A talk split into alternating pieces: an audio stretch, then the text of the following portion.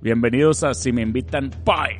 Un podcast de pura buena vibra. Aquí les habla su amigo Tank Trivias, donde las preguntas las hacen ustedes. Bye. Bye. Bye. Bye. Síganme en arroba si me invitan voy a mí y a mi amiga Jessica Fernández y sígueme en arroba Jessica FDZG. ¿Qué onda, Raza? Estamos aquí, como ya lo escucharon, con Jessica Fernández, que es conferencista, emprendedora social, feminista, activista, etcétera, ¿no? Trajimos ahora sí invitado especial para el 9 de marzo para que nos, nos ponga al corriente, pero pues antes de empezar a platicar este tema, primero platícanos un poquito de ti. ¿Quién eres? ¿De dónde salió? ¿Qué, qué haces? Digo, yo sé que das conferencias, pero ¿cómo empezaste en, en esto? y Así, eh, ¿Cuántos Wow. años tienes? Bueno, tengo, tengo 24 años. Em, la verdad es que ahorita si me dices qué haces, está, eh, it's complicated, hago muchas cosas. Pero eres, que pero eres blogger. 100%. Principalmente, ajá. O sea, no tienes un trabajo, pues no, no trabajas en una empresa o así. Sí, no, no, no, No. no. o sea, me dedico a lo mío, soy independiente, vaya con mis proyectos personales. Sí, sí, sí. Este, realmente, no, como que siento que blogger como tal no soy, porque creo que blogger es más tipo moda, maquillaje. Yo te voy a decir una así. cosa, todos los que somos bloggers decimos que no somos bloggers. Ya o sea, sé. es normal. Pero tal vez no. las bloggers no. O sea, las No, no, bloggers de algunas moda no, algunas no. Y aparte todo, es más difícil decir soy influencer porque no. Y la gente te ve como influencer aunque no, aunque digas que no eres influencer. Yo digo siempre blogger, influencer, instagramer. O sea, uno de los tres te tiene que quedar. pero- Yo digo creadora de contenido. Creadora de contenido es una buena explicación. o conferencista. O sea, como que siento que hago eh, más cosas. O sea, lo que intento hacer lo relaciono con las redes para exponenciarlo de esa manera,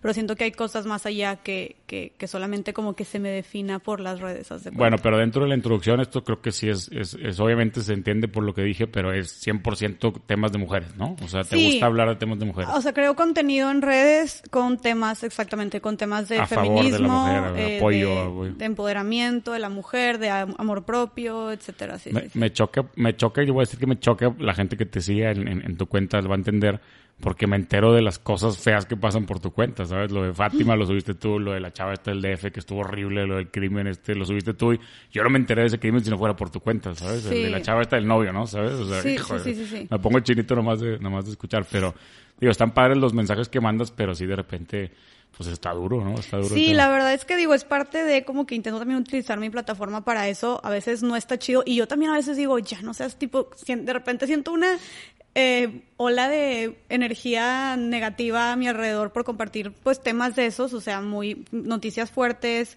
este... Bueno, pero también compartes lo de tipo la chava de los 49ers y así, eso está padre, ¿no? Sí, o sea, intento, pero lo que voy es que yo lo, lo, lo voy a seguir haciendo, aunque yo entiendo que a veces es, es- está un poco crudo todo, pero pues es porque es la realidad, o sea, como Bueno, es que es, parte a- de informar lo que está pasando y la utilizar mis redes para eso. A la gente le llama más la atención ese tipo de cosas, ¿no? A mí me, a mí me encanta que tipo lo que subiste la chava de los 49ers, Katie Sowers, ¿sabes? Ajá. Yo eso no, no hubiera sabido si no te seguía tu cuenta. O sea, y está chido que es tipo, hay árbitros ya muchos, digo no muchos, pero en la NFL ya hay árbitras, creo que hay uno o dos.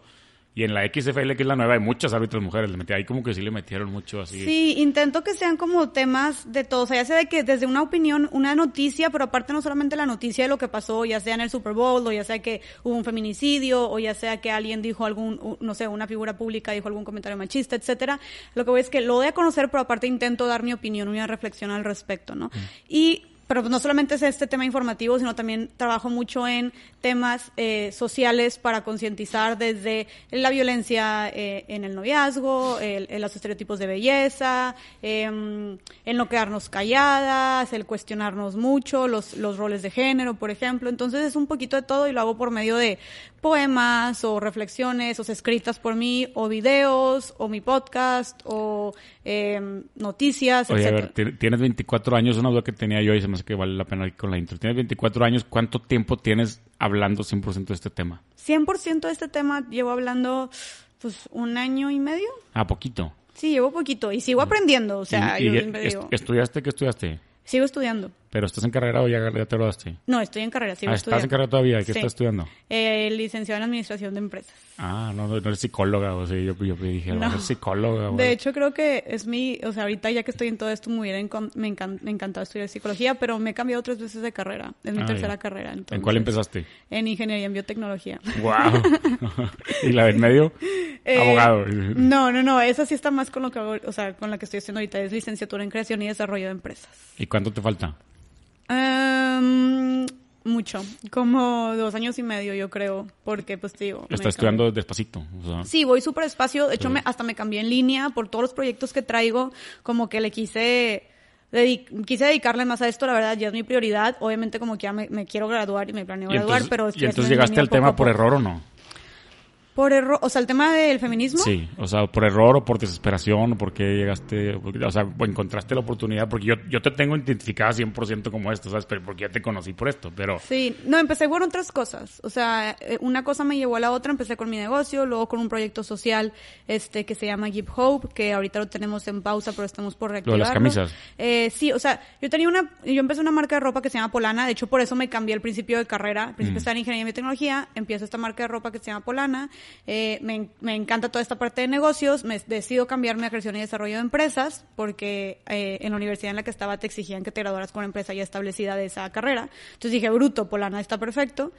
Y luego de ahí empiezo el proyecto, este, junto con, un, con más personas, eh, empezamos este proyecto social que se llama Give Hope.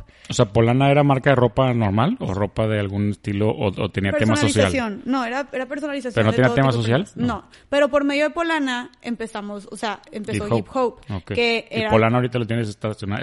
Estacionado. Y Give Hope también, o sea, ah, pero los vamos a reactivar. Give Hope es, eh, aquí dice, cambiando la vida del orfanato Kaloshi, una playa a la vez, es en África. Sí, es en África. Estuvimos apoyando, empezamos en el 2015 y estuvimos durante dos años apoyando económicamente al orfanato Kaloshi ubicado en Kenia. ¿Y por qué fuiste allá o qué? Eh, no, o sea, yo quería ir y, em, y em, empecé este proyecto y dos años después de empezar el proyecto y de estar apoyando a los niños, este, el orfanato económicamente, ya tuve la oportunidad de ir. Pero... Eso es algo que admiro a los millennials, la verdad, te lo juro. Todos tienen proyectos así chidos. O sea, Digo, obviamente, como dices tú, a lo mejor lo tienes estacionado, pero eventualmente lo vas a volver a tomar. Y ah, mucha gente, tipo, de, de tus edades, o sea, de millennials, ya sabes, es el que yo digo, también soy millennial, pero de los 90 al 2000. La gente que es del 90 al 2000, todos traen esa mentalidad de ayudar. Y como que fue cuando empezaron los famosos, los toms, ¿no? Los zapatos y luego las camisas y las marcas de ropa. Y de, por cada camisa que compres te regalamos un bote de agua a un niño en África. Eso está chido. Eso está chido, sí. O sea, por ejemplo, en nuestro caso eran, digo, las playeras y todo lo que se recauda se donaba para allá. Pero sí, la verdad es que conozco creo que muchísimos amigos y amigas tienen proyectos muy chidos y todos diferentes, desde ayudar a orfanatos o ayudar a asilos o ayudar al medio ambiente o a personas, comunidades indígenas, etcétera, pero sí está muy, o sea, sí reconozco mucho eso de mi generación, este, que, que siento que sí tiene, traen mucho esta conciencia social. Mm. Y luego conferencista para cuando. Ah, bueno. Y luego, entonces, o sea, Polana, Give Hope, empezó, o sea, empezó la gente a conocer Polana, empezó a crecer, la verdad, este, también Give Hope nos empezó a ir muy bien. Vamos, voy al orfanato y también junto con otro grupo de personas vamos al orfanato. Tenemos una campaña, allá hacemos una campaña muy padre que se hizo viral, donde pudimos casi que remodelar el orfanato. Eh, y llegamos y fue cuando ya me empezaron a, regresamos a Monterrey y ya me empezaron a invitar a dar pláticas sobre mi experiencia en el emprendimiento social, sobre experiencia con mi negocio, etcétera. Y ahí empiezo a ver cómo me gustaba mucho, esas pláticas se convirtieron en conferencias, me, me invitaron a una agencia que se llama MPV donde estamos más creadores de contenido y conferencistas. Entro yo a esta agencia y ya entro la, la mayoría son creadores de contenido, ¿no? Yo creo. Sí, sí, es más, todos, todos somos creadores de contenido. Y la mayoría son amigos míos, la verdad. digo, la mayoría, no conozco a todos, pero son muy buena onda la mayoría. Sí, y ya los has traído a tu podcast. Sí, sí, me faltan algunos, me falta Roro, no se deja Roro. siempre, siempre se me pasa, me falta Roro, me falta Roberto. Sí, sí los he querido traer, pero es que es, difícil empatar las agendas. Sí, Van a venir pronto, estoy seguro. Sí, no, y luego, pues bueno, entonces entro aquí a esta agencia y, y yo con estas ganas de como empezar a dar conferencias, entonces me estaba encantando como compartir mi testimonio, estaba dando cuenta de cómo realmente tus palabras, tu testimonio, tu historia pueden inspirar a otras personas y dije que yo quiero seguir haciendo esto, quiero exponenciarlo y luego con toda la influencia de la agencia, pues me convencieron de empezar, de empezar a meterme en redes, ¿no? O sea, aquí yo no hacía nada en redes. Todavía no estabas en eso. Nada. Entonces, este, ya digo, ok, voy a empezar a hacer contenido y yo ya traía, o sea, sí, creo que siempre he tenido esta espinita feminista dentro de mí, porque tal vez antes yo no lo llamaba feminismo porque no conocía el término como tal o no se reconocía como que ahorita lo explicas, ahorita lo explicas. Sí, ahorita lo explico, este, porque sé que hay mucho estigma en torno al término, pero ahorita lo explico. Pero el punto es que yo desde chiquita siempre era como que muy de cuestionar y muy de que yo también puedo, o de que, oye, y eso, eso no es, eso no es justo, y porque él sí le dices esto a mi hermano y a mí me dices esto con mi mamá. Entonces yo ya traía como que esta parte, este, pero eh, voy a África luego, me doy cuenta también de cómo vivían allá las, las mujeres. Es un país pues sumamente machista, misógino. Em, las mujeres prácticamente, o sea, no tienen absolutamente nada de voz, nada de, decisión, de nada.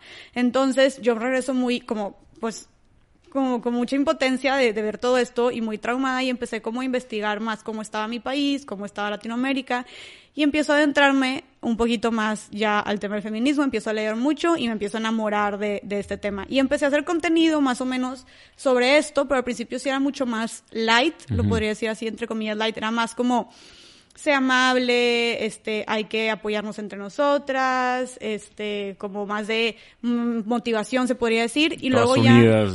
Mientras me voy metiendo más al, al, al, tema y voy, voy investigando más, voy leyendo más y, y, me voy entrando mucho más y enamorando de esto, ya creo que empiezo a hacer cada vez más dirigido mi contenido hacia temas feministas tal cual, de equidad de género, y, y, pues de empoderamiento de la mujer. Entonces ya digo, ya lo, lo que resta del, del, año seguí metiéndome más al feminismo, haciendo más contenido enfocado en eso y empezando a dar conferencias también del tema del feminismo. O sea, me fui educando mucho en eso, vaya. Y ya de un año y medio pues para acá. aprendiendo, supongo, ¿no? No, me falta muchísimo y por aprender. conociendo gente que ya lleva años con esto, supongo. Es, que... Me encanta porque he conocido mujeres increíbles. O sea, que yo digo, wow, te admiro. O sea, qué onda con todo lo que han hecho, mujeres que me han enseñado muchísimo. Este, y, y sí, es, es, Ahora, es en, el, en, en, el, mundo de los influencers hay más mujeres que hombres también, ¿no? Sí, también. O sea, la verdad es que, digo, también por el mismo mercado, ¿no? O sea, la, la, la mayoría de la gente que está en... Pues yo, yo, yo que toda mi plataforma es Instagram, pues la mayoría de la gente que está en Instagram son mujeres, ¿no? Sí. O sea, mis seguidores son creo que 80% mujeres. ¿En serio? Sí. Wow, digo, son digo, muchas mujeres. Digo, pero muchos son de que 50-50 o así, o sea, no, o 60-40, sí, ¿no? En mi caso, mujeres. digo, obviamente era de esperarse, en mi caso son 88% mujeres y 12% hombres. Pues sí, sí está, yo, yo esperaría todavía más. Sí, de sí. hecho te decir que como que ya me sorprende, o sea, yo esperaría que 95 y 5 o algo así por el tema que llevo. Pero si tú agarras tipo la lista de los influencers de Monterrey, por ejemplo, a ver Así de los buenos, buenos, buenos, va a haber a lo mejor, no sé, Así pues es un, un, top 100, va a haber 20 hombres y 80 mujeres. ¿no? Sí. O sea, es, está súper des, desbalanceado. Sí, sí, sí. Tampoco es más difícil ser influencer de hombre, digo. ¿Sabes? O sea, porque no es tan fácil de hablar. Ahora, tu, tu tema es muy complicado. Tu tema es, ser influencer de un tema complicado, un tema difícil. La te han de llegar unos sí. mensajes divertidos, ¿no? Entonces, te, llegaron unos mensajes divertidos. ¿Te ganchas o no te ganchas con los mensajes? ¿no? Ah. Con los inbox, digo. ¿Los contestas o no los contestas? Eh, depende, depende para que sean, pero... ¿Pero contestas mucho los inbox así o no? No, en general no. En general, ¿No? en general no, a menos que quieran, o sea, que sea algo importante. Sí. Eso sí, o sea, porque ahorita que decías de esto, de que, de que está complicado mi tema, 100% es un tema muy polémico. Obviamente recibo todo tipo de, quejas, de comentarios, de insultos. Los que contesto, o sea, los, los DMs que contesto, es cuando hay alguien pidiéndome ayuda mm. y que sé que la necesita, porque también no puedo contestar todos. Como hablo mucho de temas de mujeres, muchos temas de violencia, de amor propio, sí recibo muchos mensajes muy fuertes de mujeres en una, en una situación de violencia que me dicen, ¿a dónde puedo acudir a esto? Me urge esto, me amenazaron con esto, oye, mi novio es esto, esto es normal. Entonces, desde ahí yo intento con lo que puedo darles una guía, porque aparte, esto es súper importante recalcar, yo no soy ninguna profesional, o sea, no soy ninguna psicóloga, tampoco soy una ex experta en el tema de violencia hacia las mujeres. Entonces, sí, me... es bueno que lo digas, porque yo pensaba que era tipo así de que gurú, ¿sabes? O sea, no, o porque sea, es la apariencia, es lo que ves en Instagram. No, o sea, digo, o sea, sí estoy muy informada No, sobre ti- la situación, ya- ya pero no tengo la credencial para a lo que voy a estar consultando mujeres y decirles, no, pues te aconsejo que hagas esto con tu pareja. Sí, no. O tienes baja, bajo autoestima, no, pues haz esto. Pero, o sea, no, pero ya ¿sabes? tienes más o menos la gente con la que las puedes mandar, ¿no? Exactamente. Eso sí. O sea, eso sí, es a lo que O las, voy de... o las ACs, por ejemplo. Yo cuando en noviembre hice todo el tema de las ACs, hice un tema ahí de ir a visitar asociaciones chingonas y compartirlos. con- Conocía alternativas pacíficas. Sí, que, claro. que, que, que es, es espantoso. O sea, la verdad es espantoso cuando vas a conocer lo que hacen. O sea, es impresionante y qué padre que hay una organización, pero cuando te platican, dices, hijo de su madre, o sea, aquí está, está muy fuerte el tema, todo eso de que... No, esa, o sea, la de alternativas pacíficas. O sea, cuando llegué yo a la, a, la, a la oficina que está ahí en el centro, por poco y no me bajo porque ¿qué es esto? ¿Dónde está? Y, todo, y luego ya llego y, me, y subo y puertas de seguridad así metálica como si tuvieran oro adentro. ¿sabes? Sí. Y, ¿Quién es y por qué? Y la guardia es mujer y todo el mundo mujer y, y está, está, está bien interesante y bien duro y, y qué bueno que hay esas, esas, esas asociaciones, qué mal la razón por la que hay, pero, pero bueno. Sí, exacto. O sea, digo, lo que es, el trabajo Hacen que hacen es, impresionante. Sí. Yo mis respetos. Hemos trabajado, de hecho, he trabajado mucho con alternativas pacíficas este durante todo este tiempo que durante lo que llevo en este tema y mis respetos, la verdad, No, o sea, cañonas, están cañonas. literal han a salvado la, la vida de miles y- de mujeres, sí, sí, sí. Pero te cuentan, dicen, de aquí eran mujeres golpeadas al borde de la muerte y de repente ya una que ya no la libró. Y. Amenazadas, huyendo, Sí, claro. y llega el esposo a buscarles ahí. y le- No, no, no. Sí, Sí, es, es impresionante lo que hacen, la verdad. Eh, a- eh, mis respetos a Alicia Leal, la fundadora, y a todo el equipo también ahí.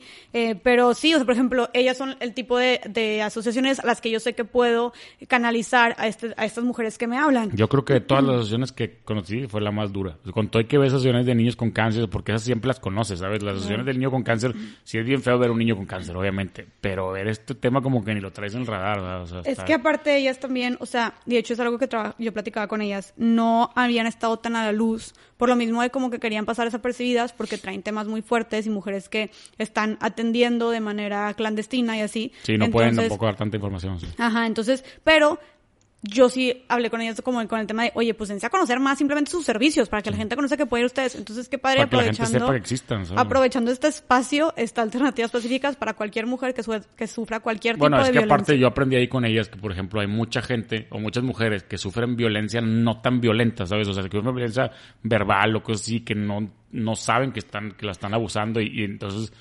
llegan ahí hasta que están golpeadas y puedes llegar desde antes y te pueden ayudar y te Sí, pueden es atender. que o es, sea. es este tema de, de, la, de la violencia invisibilizada o normalizada, donde obviamente la gente que, o sea, las personas que llegan ya golpeadas, tú ya pasaste por 10.000 fases de violencia antes que probablemente ni siquiera te habías dado cuenta, o sea... o, y- o, o opresión y cosas de esas, no, está cañón. Sí, la man- manipulación, control, chantaje, hay muchísima violencia económica también. Por eso, de hecho, por eso se creó el violentómetro, que es este como un Indicador, como una, ajá, como un termómetro de violencia, este, que te va diciendo que la violencia empieza desde pañales, de, literalmente desde mentir, chantajear, insultar, controlar, manipular, y luego empieza a subir, este, y, y luego ya sigue como jalonear, em, gritar, eh, Insultar, ¿no?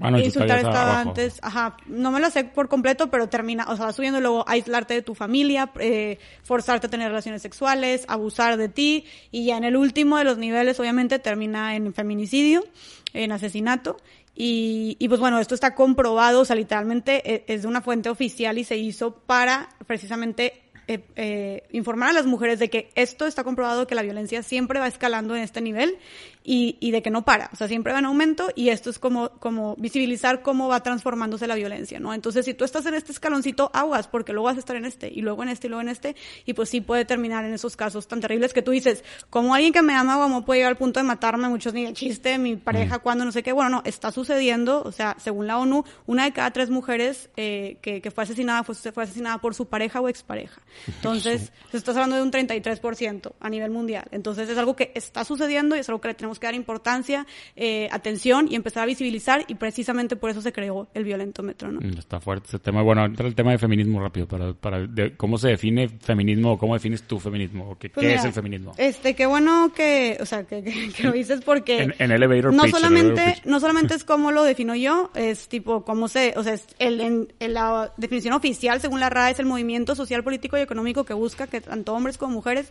tengan las mismas oportunidades y derechos en nuestra sociedad. Y ya está. Para toda la gente que piensa que el feminismo es matriarcado y hom- mujeres con sed de venganza, locas, histéricas, queriendo Es que matar, es el- muerte al típico, macho, ¿no? etcétera. Sí, o sea, no, eso no es el feminismo. Eh, eso podría llamarse, mucha gente dice, el feminismo es lo contrario de machismo. No, no es lo contrario de machismo, es una solución al machismo. Lo contrario al machismo sería embrismo o algo así, o sea, pero no es feminismo. No, no, para que el feminismo sea como el machismo tendrías que hacer menos al hombre y eso no lo hace. Sí, no, o sea, no, aquí no buscamos un matriarcado, no buscamos que la mujer sea superior al hombre, simplemente buscamos que tengamos este la- el mismo reconocimiento, el mismo trato, los mismos eh, derechos, las mismas oportunidades que los hombres en todos los ámbitos de nuestra sociedad. Y, y eso es eso es ser feminista. Mucha Y- gente me y, dice, en- y entrando al tema de México, ¿tú lo ves todavía muy atrasado o lo ves mejorado o lo ves tipo... De- definitivamente hemos, o sea, hemos, hemos, hemos mejorado en México, así como oficialmente se empieza a implementar el feminismo, a reconocerse el feminismo más bien oficialmente como desde 1970 ya como feminismo, este, pero, y hemos avanzado muchísimo. Eh, creo que todavía, digo, no creo, estoy segura que todavía nos falta muchísimo porque eso precisamente es algo que mucha gente me pregunta y, y me- muchos hombres también me preguntan, a ver, oye, pero ¿de qué te quejas? O sea, en las sociedades occidentales ya estamos, dime un solo derecho que no tenga un- una mujer que sí tenga un hombre, dime uno solo. Y está bien, o sea, en, en, en la constitución o algo, no, no hay, no hay discriminación de género, este, formalmente, legalmente tenemos los mismos derechos y oportunidades en, en las sociedades occidentales, no, no estamos como en África o no estamos como en los países árabes que la mujer es sometida por completo. No estamos, no estamos en ese nivel, pero sin embargo, este, la igualdad, la igualdad formal o la igualdad legal no significa la igualdad real. Todavía seguimos cargando eh, con una cultura machista y seguimos viviendo bajo un sistema patriarcal que definitivamente discrimina y violenta a las mujeres. ¿Cómo? O sea, los, algunos ejemplos de la desigualdad de género en, en México, porque dices, ay, sí, a ver, pues cuáles, de qué te cajas, no sé qué. Empezando, obviamente, por la violencia hacia la mujer, eh, el número de delitos sexuales hacia la mujer, el acoso, el hostigamiento sexual hacia la mujer, el acoso laboral, eh, los feminicidios, obviamente, la cantidad de mujeres que es asesinada por su pareja, que eso también es un feminicidio. Eh, también, actualmente en México, sigue existiendo la brecha salarial, que la brecha salarial es que una mujer gane menos que un hombre por ejercer el mismo puesto, el mismo trabajo, el mismo puesto laboral. Eh, según la INEGI, una mujer tiene que trabajar hasta cinco días más al mes para ganar lo mismo que gana un hombre si ejerce el mismo puesto de trabajo. O sea, así de, mm. de, de disparejo. disparejo está la, la, brecha. Sí, habiendo también mucho matrimonio infantil, o sea, las niñas que son vendidas o intercambiadas para casarse a los 13, 14, 15 años eh, con un hombre que generalmente les dobletea o les tres veces más su edad. Eh, ¿Qué más? Uy, es que son muchísimas, es que son muchísimas cosas. También la, la situación de las mujeres en los, en los espacios de poder pero, por ejemplo, en las tomas de En las empresas, ahorita que tomas ese tema de, de, los sueldos, en las empresas grandes de Monterrey ya no, sí, ¿no? Tipo FEMSA y Alfa y SMX todavía, todavía están muy disparejos los sueldos. no, o sea... digo, no, no hables de ninguna en particular, pero yo me refiero a, o sea, a lo mejor a lo mejor entiendo que en una en una cerera más chica que tiene a lo mejor 100 empleados, pues igual y sí, pero siento yo que como que en Cemex o en Alfa o en Arca o no sé, ¿a poco está tan disparejo todavía? Pues mira, no quiero decir, como tú dijiste, que eh, empresas en particular, pero, o sea, sé. Pero sí sabes que todavía hay ejemplos así, o sea. Sí, sí sé, y no sé porque lo leí en una estadística, sé porque conozco eh, mujeres, amigas, que me han dicho que trabajan ahí y que. Porque todavía yo, yo consideraría peor, yo, yo, la verdad nunca he querido trabajar en una empresa y espero nunca tener que hacerlo porque son unos trabajos muy complicados, al menos no para mi estilo, no todo el mundo puede trabajar en empresas como creo que antes se creía o se obligaba.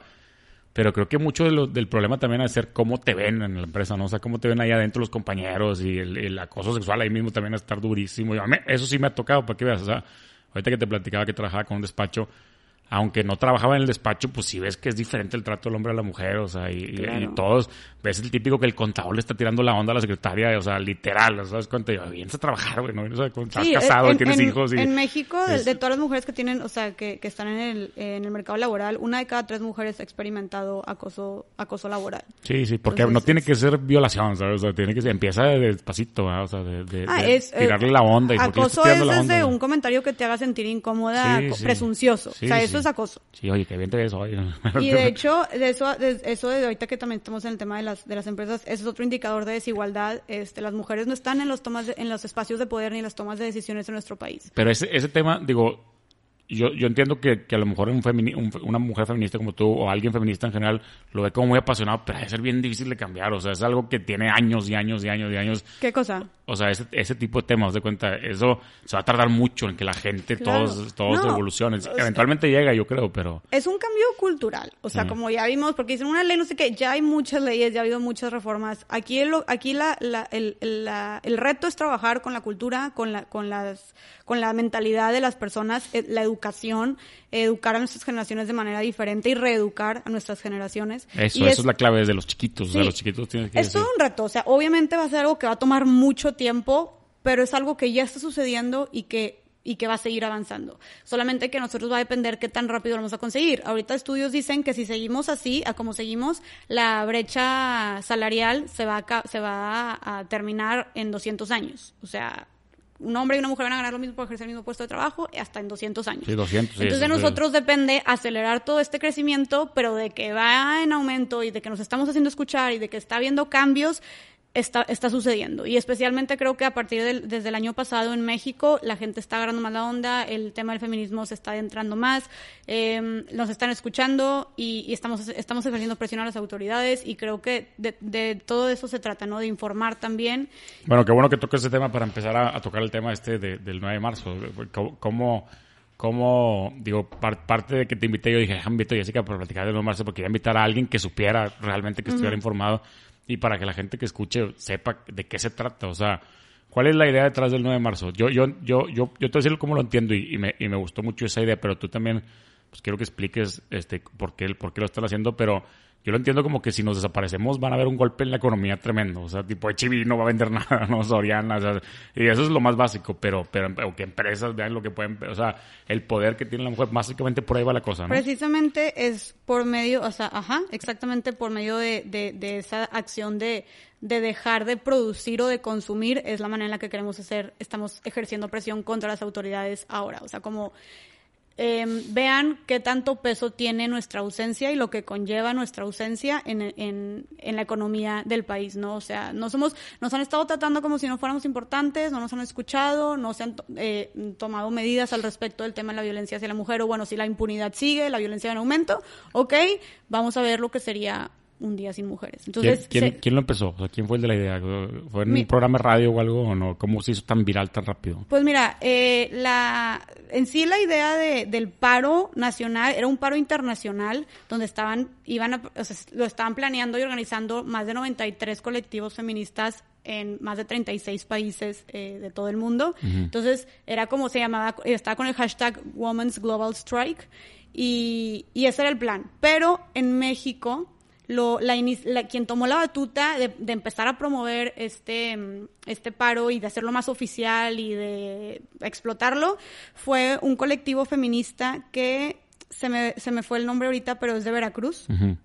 Y ellas fueron las que las que empezaron a invitar a más colectivos feministas de, de, de todo el país y a pesar de que de, de, manera internacional ya iba a ser un movimiento. En México se hizo como ya algo oficial, o sea, pues como todo el mundo sabe ahorita se unió al gobierno, se unieron empresas, se unieron instituciones, se unieron organizaciones y ya se hizo, o sea, generó tanto ruido y tanto foco de atención que ahora sí todos los países es como, ok, va a ser algo en teoría, entre comillas, eh, que van a estar más de 36 países, pero en México it's happening, o sea, es algo ya. Pero en el resto de los países también iba a ser el 9 de marzo, ¿o no? Sí, sí, sí. ¿Y no se va a hacer? Mm, sí se va a hacer, pero no en todos, o sea, no en, no en, todos los países, lo que voy es que, o sea, sí se va a hacer. Bueno, pero es que esto es un buen mensaje, entonces, que... entonces ya antes de que pase del 9 de marzo mínimo ya se corrió la voz tan rápido para que ya se, ahí se notó el poder de las mujeres de México, ¿no? O sea, claro. ya, ya, ahorita esto ya está tipo de es, que, es a lo que voy, de o que sea, camisas y, o sea, ya es, ya es un evento. Es a lo que voy, o sea, los demás países lo van a hacer, pero pues, digo, no sé qué, o sea, no tienen tan, no tienen tanta fuerza ni tan, no están teniendo tanta fuerza ni tanta convocatoria como en México, o sea, ahorita, literalmente, estamos en el ojo del huracán, nosotros están saliendo todos estos reportajes de, del paro nacional de las mujeres mexicanas en un chorro de periódicos, están saliendo en Canadá, en Alemania. Oye, eh, y, y, el, y el objetivo es desaparecer. ¿O va a haber de qué marchas y van a bloquear así Va a haber cosas? una, no, ¿sí? o sea, sí, va a haber marchas el, el 8, que es el Día Internacional de la Mujer. Okay. O sea, el día oficial del Día Internacional de la Mujer.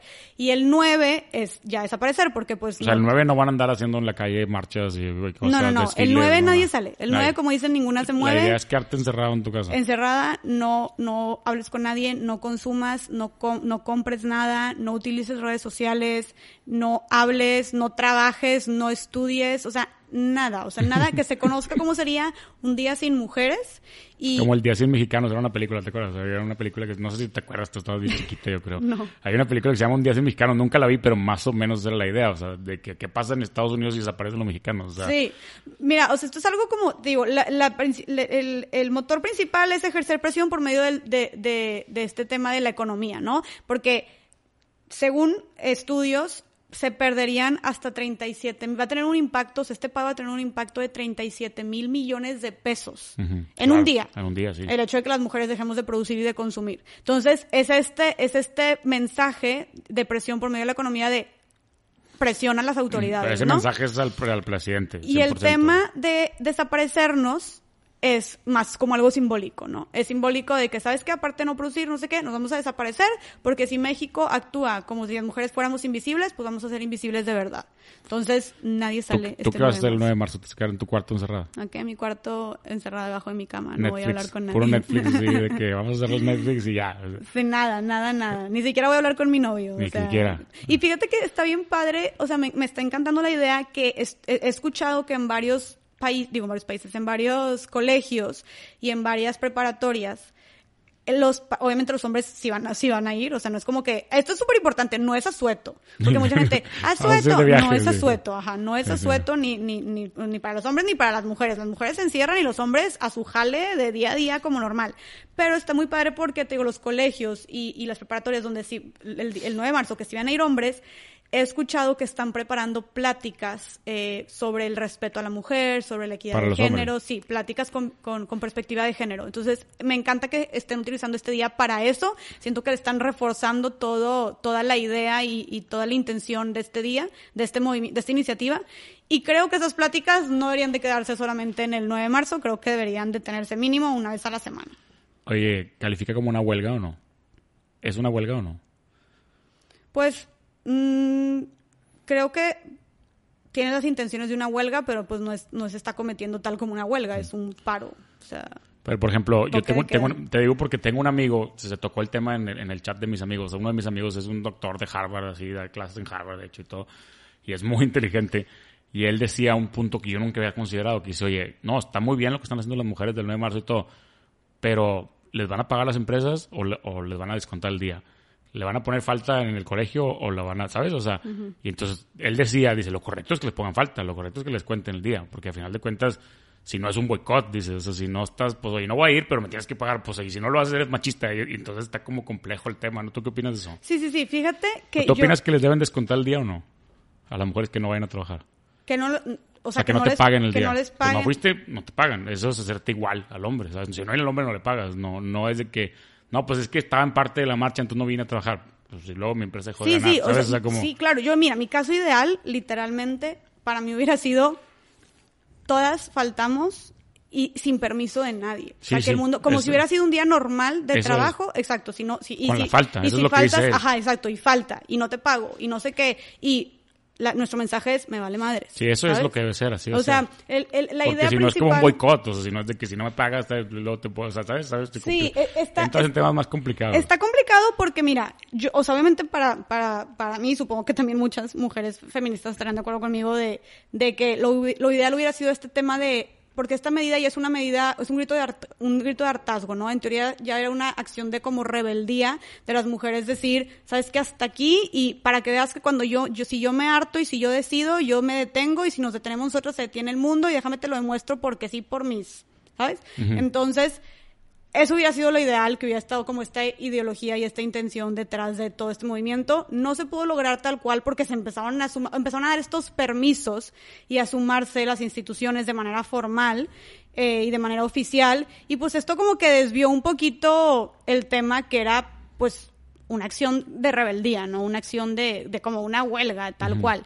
Entonces, yo por un lado no me encantó esta parte de, ay, nos están dando permiso, les están dando chance. Es que hay que tener cuidado con lo que se No me encantó porque yo quería que hubiera esta parte de rebeldía, pero al mismo tiempo... Eso tú lo dijiste, nos están dando chance y luego, luego haces menos a lo mejor, ¿sabes? O sea, si te están dando chance, entonces pues no. No, pero, pero fíjate que al mismo tiempo, o sea, como que les digo, es, complicado porque al mismo tiempo estoy segura de que muchísimas mujeres no, hubieran, no lo hubieran hecho, no, no hubieran faltado, no se hubieran sumado porque, porque no hubieran, no, no podían faltar, sí, no, dependen de ellas. Exactamente.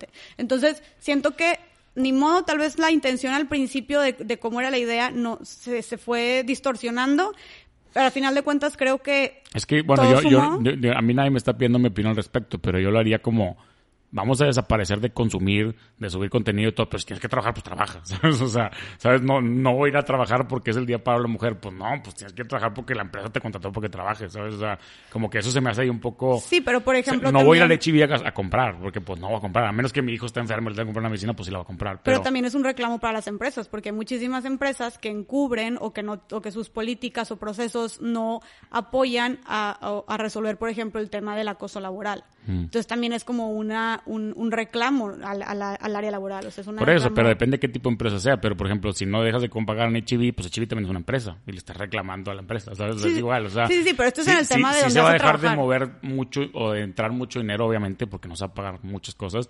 Pero hay otras cosas que yo siento yo que no se deberían dejar de hacer y sí la van a dejar de hacer, como ese tipo de cosas, ¿sabes? O sea, porque imagínate que tú eres el dueño de la empresa, o sea, ponte del otro lado de la moneda, imagínate que tú eres el dueño de la empresa yo tengo en, en, el despacho este donde yo trabajo, tengo mucho contacto con él, son un hombre y 12 mujeres en el despacho y el, y el, y el, y el director. Entonces va a ir el director y el hombre que es el chofer. Y no va a ir nadie más a trabajar. Imagínate, o sea, para él es un día perdido completo y él realmente no sé cuál es su razón, pero él siempre ha querido contratar mujeres. Tiene puras abogadas, mujeres trabajando con él. No sé si sea por un tema u otro, pero el punto es que pues él, pues si, si, si no va a ir nadie a trabajar, pues no, su día va a estar perdido. Es un día de, de- Y tiene muchos clientes a los que les da servicio y son las abogadas, los atienden. Entonces, tipo, pues no, ni le he preguntado, pero si te pones a pensar, pues ese tipo de cosas pues se afectan, ¿no? Si No, tienes claro. un call center y tienes Pero 30 ese es- mujeres de call center, pues... Pero ese es el punto, que afecte. Sí. O sea, que afecte y que pese y que haga el caos que tenga que haber Pero si entonces, las mujeres no entonces están. debería ser que afecte a los que realmente se merecen que les afecte. A lo mejor el señor contrata puras mujeres porque da oportunidad a las mujeres y no, si no va a trabajar las mujeres, ¿sabes? Pues sí, pero, O sea, si, te pones, sí, gacho, pero ¿no? si te pones a, a- a- a elegir de uno por uno, sí, pues tal vez ese señor, pues ni de verla ni de temerla, tal vez ese No, señor pues a lo que voy es que entonces tú como mujer deberías decidir si vas o no, pero ahorita ya se volvió como que nadie puede ir, ¿sabes? Hasta vas a quedar mal si vas a trabajar, ¿sabes? Como entró de las mujeres, o sea, que esta mujer, ¿por qué va a trabajar si hoy tocaba trabajar? Sí, porque, o sea, es como un statement, porque aquí, aquí yo creo que aplica el, te- el- el lema de el fin justifica los medios, porque aquí, o sea, creo que esta causa va por encima de cualquier otra cosa, va por encima de que si el señor es bueno, de que si este otro va a perder clientes, de que si este otro va a quedar mal, de que si este otro... Aquí el tema de violencia hacia la mujer es algo que está impregnado en la cultura, es algo que es, es- estamos en cifras rojas, es algo que estoy segura, estoy segura que absolutamente todas, me atrevo a decir 100% de las mujeres que estén escuchando esto y en México han tenido miedo alguna vez al salir a la calle. Entonces, esta es la causa por la que estamos luchando y esa causa va por encima de cualquier otro interés de cualquier otra persona en particular, empresa, etcétera. Entonces, el fin justifica los medios y nuestro nuestro fin ahora es nuestra seguridad, nuestra integridad, nuestra libertad y creo que eso va antes que cualquier otra cosa. Claro. Muy bien. Bueno, vamos a pasar las preguntas porque si no, nunca vamos a, llegar. Pero bueno, estuvo muy bien, la verdad. Es que la- lo importante era que, que explicaras todo eso porque es lo más importante sobre saber para qué es, Sí, de y, dónde y- viene. y- y ojo, o sea, te- o sea, nadie te obliga a... a- o sea, Esa es la clave, nadie te obliga. O sea, porque luego la gente piensa como que. Sí, o sea, "Ah, nadie- que no, soy no. mujer, tengo que, no tengo que hacerlo. Sí, o sea, oye, si, si tú, si una amiga mía no quiere hacerlo, no es como que, eh, maldita, o sea, pues no, no. no, para mí lo mejor es, si soy mujer, déjame leo de qué se trata o déjame escucho el podcast de qué se trata. Si, si me interesa y si me sumo, lo hago y si no, pues Claro, no, vida y- normal. y- y que sepan O sea, todas mi las esposa no va, a poder, no va a poder hacer nada porque pues tengo cinco hijos, ¿verdad? o cuatro y medio. O sea, pues se tiene que cuidarlos, ni modo que se desaparezca. ¿verdad? O sea, No, pues cuídalos tú. No, pues hay que trabajar, hay que llevar dinero, es el punto. O sea, digo, no, no, no. No, es- sí. O sea, es un de tema muy hecho, complejo, de ¿no? hecho, sí, yo sé que es un tema muy complejo, pero Tengo sí te tres digo, mujeres, yo tengo tres mujeres en mi casa. Imagínate la labor. De hecho, el tema también era, es- también el tema de trabajo doméstico era también no hacer nada de trabajo doméstico, ¿eh? Para que le digas a tu esposa. De las, em- de las, de odiar. y, y- y las, y las empleadas que tienes en la casa también. también, sí, ¿no? No va, o sea, la, la persona que El trabaja en papá casa tiene no que cuidar a los ocho niños, ni modo. sí, el Sí, o papá sea, aquí es todo, aquí, aquí no mueves un dedo para que, para mandar este mensaje. Pero, Yo quisiera y sueño y espero y, y ruego a toda la gente que está escuchando que algún día hagamos lo mismo, pero con el medio ambiente, sobre todo en Monterrey, porque está para el perro y lo que le sigue. Sí, Hoy subí una historia de que llegué al gimnasio y un chavo en el locker, tipo, veo que se pone el traje así de la bici. Le digo, ¿qué vas a hacer? Pues no, es que me toca bici, hoy voy a andar dos horas en bici. Y le digo, ah, chinga, ¿dónde vas o qué? Pues no, voy aquí a la bici estacionaria, ya viste cómo está afuera, no puedo andar en bici afuera, no me dice la aplica. Y yo, no, o sea, qué tristeza, güey. Sí. Que toque dos horas andar en bici y no puedas andar en bici. O sea, Sí. necesitamos también hacer algo ahí bien, bien. Obviamente es otro tema completamente diferente, pero pues lo ves desde este punto de vista- y dices, qué padre que todos se unan para lograr eso. Aquí es lo mismo, aquí son, en Monterrey son N- X cantidad de empresas, de miles de empresas que están contaminando diario y les vale madre, y la verdad, Claro. para, generar más dinero. sí, Está- estaría muy bien también hacer algo para presionar Son temas muy, muy tema. complicados, sí. Pero sí. que se sepa que ahorita, o sea, con este paro, las mujeres mexicanas vamos, estamos haciendo historia. O sea, esto va a marcar la historia. Nuestras hijas, nuestras nietas, así como decimos, el paro, eh, el paro de Islandia que se hizo en, en los setentas también, Sí. tuvo súper buenas repercusiones. Después de ahí pudo ser pudo tener, pudo tener Islandia la primera mujer presidenta y esa mujer dice, eh, gracias a este paro, o sea, yo puedo estar aquí. O sea, eso cambió es, y fue igual, fue lo mismo, paro de no hacer nada, no consumir nada, no salir ni nada, para ejercer presión por medio de, de la parte económica, ¿no? También. Entonces, les digo, las mujeres mexicanas estamos haciendo historia con este paro, invito a todas a sumarse, no, nadie se les impone nada y nadie se les obliga a nada, pero sería muy padre que, que, que fueran parte de la historia y que ahora sí cuando decimos todas, ni una menos, ni una menos, y estamos todas juntas, pues demostrar que... No, pues si, no, que si, sí si no- te sumas a, la, a, no hacer nada, de todas maneras, mínimo apoyar, ¿sabes? Puedes apoyar de otras maneras.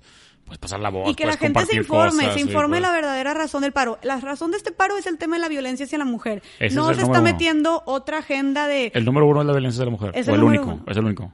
Es el único tema. es, esa fue la única razón por la que se movilizó y por la que miles de empresas y de instituciones y, y Yo no sabía eso. Yo pensaba que era en general de todo. No, es, no, pero es por el tema de vi- de violencia. Ah, bueno. O sea, por eso un chorro de fácil, empresas sí. se, se sumaron y, y el gobierno se sumó. Después, varios colectivos feministas empezaron a meter a, a la agenda del paro de que, ah, bueno, no, pero si me vas a apoyar con esto, apóyanos también con esto. Y empezaron a meter ya otros, otros objetivos eh, y otras demandas, como el tema del aborto, por ejemplo.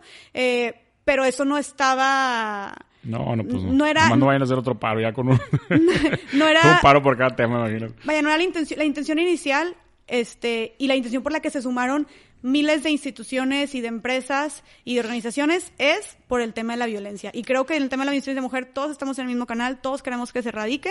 Entonces, si las mujeres, si me estás escuchando y estás de acuerdo por eso y quieres eliminar eso y quieres sentirte segura y libre cuando sales a la calle, te invito a que reclames eh, este, este derecho que tenemos por algo tan simple como quedarte en tu casa, ¿no? El tema del aborto es un tema bien que me gustaría algún día tocarlo en el podcast, pero es de que literal un capítulo completo y aparte estaría bien padre, tipo Rorro, tipo Jessica y, y Roberto, ¿de cuenta? O sea, por decirte un ejemplo, o sea, ¿sabes? O sea, para- hay un chorro de posiciones, es, es un tema demasiado complejo. Es un tema muy, muy, muy complejo, la verdad, pero yo divertido. simplemente, A mí o me- sea, se me hace divertido, aunque no, no el tema del aborto, pero el tema, o sea, el tema de discutirlo me encanta. es interesante ver los diferentes puntos de vista, Sí, sí. pero, o sea, yo ahorita, digo, sin no tener- meterme al, al tema del aborto, simplemente digo que se empezaron a exigir otras cosas por medio de la, de la, De la protesta, por parte De- colectivos feministas, específicos grupos colectivos, o sea, específicos colectivos, este, entre aborto y otras cosas más, pero Sí. la, el- el- la- la intención Sí. original Que y el, quede- que y el quede objetivo principal por la violencia. es la violencia y punto, porque hay muchas otras mujeres y bloggers también que están diciendo,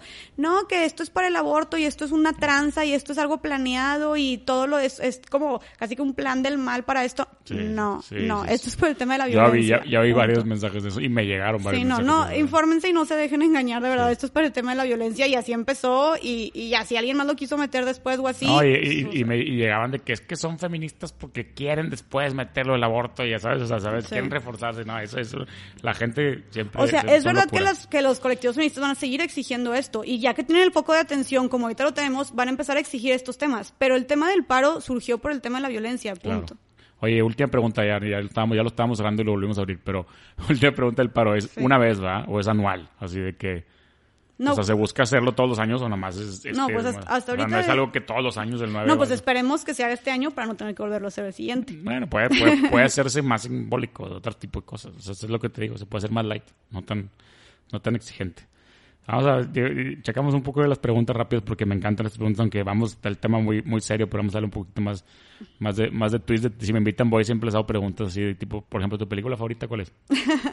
Vamos a alivianarla. Sí, no, no, es que está padre, está padre, está padre. Mi, mi película favorita. De que Little Women, así. Te acaba de salir el cine, ¿no? Sí me gustó, pero no es mi favorita. Eh, creo que A Walk to Remember. I Walk to Remember. Sí, super chick flick y me la De Mandy. Moore. Esa es la que tiene cáncer, no sé qué decir. ¿no? Sí, la amo, me Lloras. encanta, Lloras cada sí. vez que la ves. De que Lloraba de, antes. De ya no. Notebook. De Notebook nunca le fallas.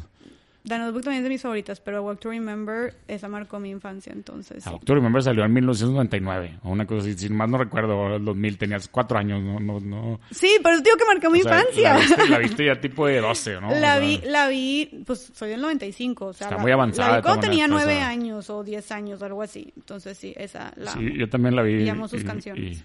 y- Sí, esa- Mandy Moore. Es Mandy Moore. Mandy Moore canta el soundtrack, ¿no? ¿O no? Sí, sí, ¿no? está hermosa, sí la amo. ¿Y serie? Mi serie, ay, las- tipo, fíjate que, bueno, Criminal Minds me encanta porque me encanta todo el tema de como investigación, de intrigas, y se me hace muy interesante, me fascina. Pero Criminal Minds es la que hay nada más una. No es como si es hay que de que si es Las Vegas, Chicago. Sí, no, no, no, nada más es Criminal Minds. más una. Ajá, nada más una. Me, me fascina todo este tema de criminología, me encanta. Y ahorita estoy viendo una que me, me está encantando que se llama Atypical. Atypical. Ajá. ¿En dónde está Netflix? Está en Netflix, es de Netflix, ¿Y de eh, qué es? es? original de Netflix y es de un chavo que tiene autismo eh, y su vida, o sea, la vida de un ¿Pero chavo... ¿Es real o es, o es ficticia? No, es ficticia. Es un adolescente viviendo con autismo y pues como su vida Órale, es está diferente. Pero ¿Está muy- fuerte o no? No, no está fuerte, tiene, es, es, es muy, es muy bonita. Y Es tipo la película esta, la de... mm, ¿Cómo se llama la del niño este? El niño que tiene la cara como deforme, salió hace poquito. La- el que traía el casco astronauta, ¿te acuerdas? Es- está muy buena. ¿Cómo se llama? Ah, ese fue el nombre, pero es No, de no, estilo. no es un niño que tiene una discapacidad y va al colegio y todo. Y como... Tiene un, o sea, esto tiene, ajá, este es de que tiene un cole, va al colegio, va a terapia, pero intenta tener novia, intenta de que tener relaciones sexuales por primera vez, y, o sea, es, es- ¿De qué, ¿De qué edad? O sea, o es to- todas las edades. O vas viendo todas las edades o es tipo de una edad el, el niño. El niño es de 18 años. Todos el 18 chavo es de años. 18 años, ajá, bueno, hasta donde voy, sí. Y, y tiene, y está muy bonita, y es como un humor muy blanco, y no en un humor de que te estés burlando de él, sino en un humor de, de, De aliviar el tema. sí, o sea, de, de, de- de toda la trama que, y la, el drama que gira al- alrededor de, de, de esta serie, ¿no? Está muy ¿El Criminal Minds se acabó o no? ¿O sigue? No sé sé. ER de que Creo que ya lo- 45 hasta temporadas. creo que ya lo quitaron de Netflix. Ya, Ya. no lo Sí, encuentro yo no lo he visto nunca. morir. Yo no lo he visto. A mi señora me también le gusta mucho. Me fascinaba. Los personajes son famosos, ¿no? Yo antes cuando estaba chiquita quería hacer, este, quería estudiar criminología, de hecho. ¿Sabes cuál? Había uno bien padre que se llamaba Light to Me. ¿Nunca viste Light to Me? ah, claro, está súper interesante Light to también. Me está perro. o Está sea, no sé qué tan real sea todo, pero dice, no, cuando dice mentira voltea para un Sí. lado y se le duele aquí y le toca el dedo y tipo... Siento que muchas cosas son verdad, pero también lo dramatizan. Sí, lo dramatizan obviamente y no creo que sea tan, tan, tan real, tan fácil leer a alguien, ¿sabes? O sea, obviamente ese güey era un experto en teoría de leer a la gente. Sí, claro, no es como que aparpadeaste, eres un maldito asesino. o sea. Sí, sí, o volteaste por la izquierda y todo eso. ¿Y tu libro favorito? Mi libro favorito, uff. De que el de Farid. Sí. Farid tiene libro, tiene libro Farid. Sí, sí tiene el libro, se llama Para ti. Para ti. Este, pero no. Eh, me encanta el libro de, de, de mi gordo, pero ese no. Creo Gordo, que... más flaco que nada. Ya sé, todo el mundo me dice que deje de decirle Gordo, pero es- ella me dice, él me dice gorda también. Sí, no, hombre, uno para el otro. Somos gordo y gorda. Este, no, es, es que tengo muchos libros. Me encanta leer, me encanta leer, me encanta leer, pero creo que El Caballero de la Armadura Oxidada, este, que ese es tipo más como de vida, y el de mm, Feminismo para principiantes, ¿Así se llama? de? Nuria, de Nuria Varela. Ese puede estar bueno para, para entender. Sí, y, ajá, y de hecho dice para principiantes, pero ni tan para principiantes. O sea, sí para principiantes Pero, es- cualquier pero no es como los leer. libros de For Dummies, no es de ese estilo, no. No, no, no, cero. No, pues, por No, es que esos también, yo sé que dice For Dummies, pero están bien padres los libros. O sea, cuando quieres aprender Photoshop y dice Photoshop for Dummies, es- ¿sabes? Y también me gusta mucho este de, uno, uno de, se llama El feminismo como forma de evitar el mundo, de Amelia Valcárcel también. Mm, ok. Ese también, eh, una vez, de hecho me lo, me lo regalaron, me lo regaló el papá de Farid en un evento que hubo del TEC Ujú. y también me encantó. Siento que también para gente que vaya empezando es muy bueno. Sí, son, es bueno que te recomiendes esos libros para la gente que está escuchando, porque hay mucha gente que se quiere meter en el tema y no sabe ni por dónde empezar. Ese feminismo para principiantes. Sí, Muy sí, bien. sí, sí. ¿Y tu comida favorita? También como de todo, o sea, como más que Farid, literal. Este, creo que espagueti, me encanta el espagueti. Estás flaquísima, ¿no? Sí, El espagueti, bárbaro. sí, sí. Ni- yo, yo como espagueti me Ni engordo tres kilos. Creas, ni creas que, o sea, como demasiado. Pura pasta. Los italianos, te lo juro que los italianos yo no sé cómo le hacen. y es- realmente es un tema cultural bien, bien. Te comen pasta como locos y, Y pan, todos flacos, sí, ¿has visto? sea, sí. En Italia todos están flacos y narizones y así. ¿no? narizones. sí, o sea, es que todos son Creo iguales. que eso no tiene nada que ver No, con no, ya sé, ya sé. Es, un- es un- es un chiste, pero el punto es que todos están. Yo no conozco italianos gordos, ¿sabes? O sea, como que no es normal. y que comen, yo tampoco, ahorita que lo comen dices, yo todo tampoco tipo de pastas, pizza, todo con pan y todo. O sea, es Ay, pues, qué padre. Es otro organismo. Qué ¿no? buen Pues, metabolismo, tal vez porque ¿Y tu restaurante favorito en Monterrey es italiano o no? No. mm, ay, bueno, sabes que también me encanta el pollo Kentucky. El pollo Kentucky, madre, a mis hijos les encanta. Ahorita también. que dijiste, bueno, el restaurante favorito, ¿cuál sería? Ay, creo que el Sonora. El Sonora Me encanta el Sonora. No sí. le fallas, ¿verdad? Sí, deli. Está gigante, siempre, siempre- casi siempre Están siempre se llama. hay, hay un chorro de partes. Sí, hay en muchos lados de México, está para el restaurante. Oye, ¿y sigues los deportes en la tele o no? No, Nada. no, ni me pregunto. No, Digo, si, digo, si quieres preguntarme, pero voy a ser el oso. No, no, ninguno, nada. nada. No ni, sigo ni- nada. Ni de que las Olimpiadas así o sea, ah, no, las Olimpiadas, obvio, gimnasia. Gimnasia, patinaje en hielo, a mí me encanta patinaje en hielo. Gimnasia me encanta porque yo fui gimnasta durante 12 años. Ah, esa, esa es la otra pregunta, que si practicabas algún deporte. Eh, no. Llevo- Fui- fui fuiste gi- gimnasta Fui de- gimnasta, estuve en básquet, o sea, pero todo súper bien y me, o sea, y era muy buena y así. Básquet como Farid y Moris. esos Sí, era basquetbolista y atletismo. Atletismo Corría también. muy, muy rápido, la verdad. A mí me encantan, sí, en, en las Olimpiadas y atletismo, natación, todos esos, los clavados, no manches, los clavados están perrísimos. Yo siempre digo que en las Olimpiadas todos somos expertos en clavados. No, sal, salpico agua va a tener ocho. Y no, ¿qué sabes? No sabes nada de lo que Según somos expertos en todo cuando estamos ahí. Digo, pasa mucho con los mexicanos en el box, ¿no? Ven el box y todo el mundo es experto en box el sábado de pelea y todo.